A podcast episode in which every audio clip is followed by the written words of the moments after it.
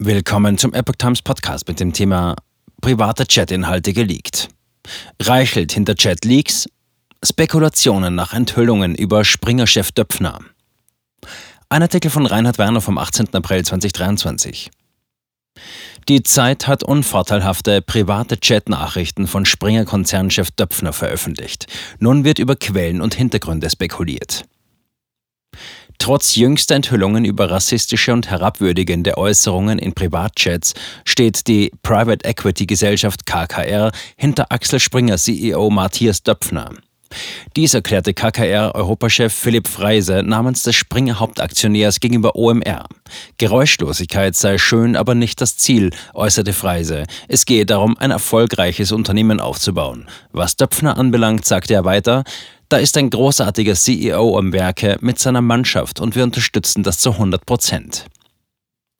Für die Wiederaufhebung der Wiedervereinigung. Unterdessen gehen die Spekulationen über potenzielle Urheber und Hintergründe der Leaks weiter. In ihrer Ausgabe 1623 hat die Zeit ausführlich Äußerungen dokumentiert, die Döpfner in privaten Nachrichten, offenbar an Kollegen, getätigt haben soll. Unter anderem sollen dabei Äußerungen gefallen sein wie Free West, Fuck the Intolerant Muslims und all das andere Gesochs oder Wer die Türen öffnet, wird Rassismus ernten.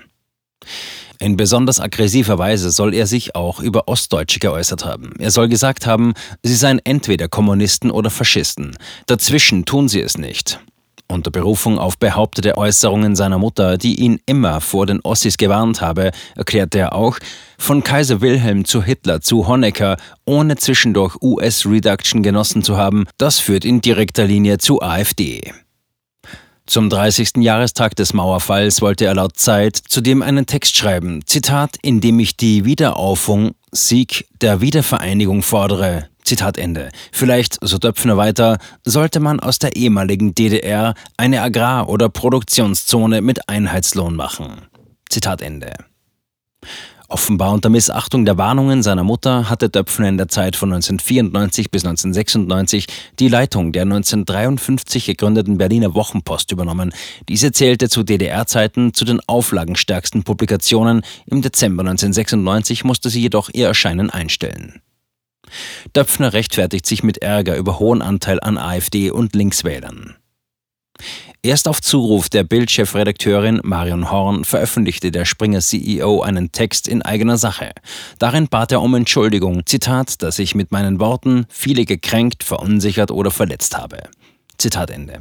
Er habe sich durch seinen Ärger über hohe Stimmenanteile für Linkspartei und AfD in Thüringen und anderen ostdeutschen Bundesländern zur polemischen Übertreibung hinreißen lassen. Es gelinge ihm nicht immer, private Nachrichten im korrekten Ton zu schreiben, und wenn sein Handy zum Blitzableiter werde, schicke er, Zitat, manchmal Menschen, denen ich sehr vertraue, Worte, die ins Unreine gesagt oder getippt sind. Zitat Ende.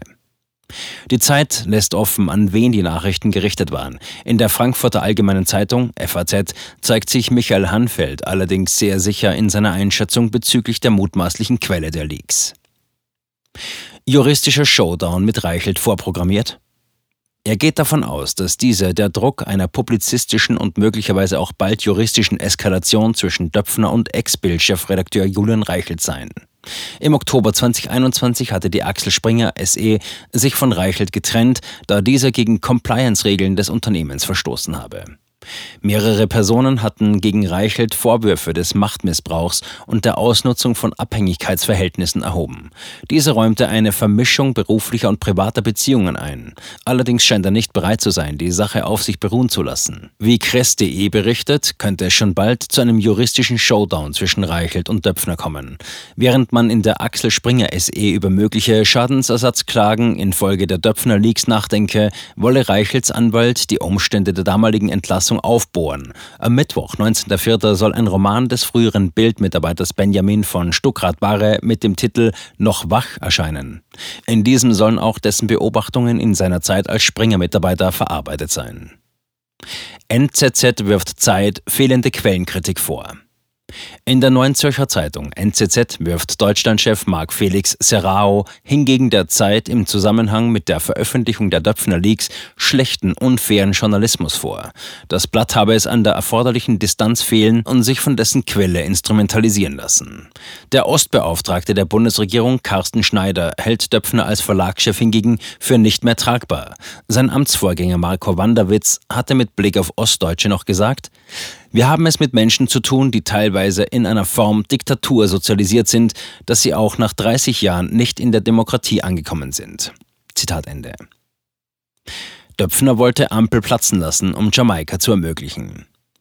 Dass linksliberale Medien der Affäre Döpfner ein so großes Augenmerk schenken, dürfte weniger den Sympathien für Ostdeutsche geschuldet sein, auch was Konfrontations- und Eskalationsrhetorik gegenüber Russland oder Zensur gegen Kritik an LGBTQ-Aktivismus anbelangt, war Döpfner bislang kaum ein Außenseiter. Allerdings nahmen ihm in diesem Spektrum einige übel, dass er sich positiv über Ex-US-Präsident Donald Trump äußerte oder sich gegenüber extremer Klimapolitik reserviert zeigte. Kritisch hatte er sich auch gegenüber Ex-Bundeskanzlerin Angela Merkel und der Corona-Politik der Bundesregierung geäußert. Ein Vorwurf, der sich im Kontext mit den Leaks gegen ihn richtet, lautet auf Versuch der Wahlbeeinflussung zugunsten der FDP.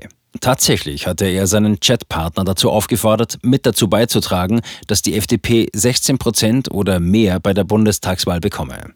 Dann könne diese, Zitat, so autoritär auftreten, dass die Ampel platzt. Zitat Ende. Stattdessen solle es jedoch eine Jamaika-Koalition geben, die dann gelingt.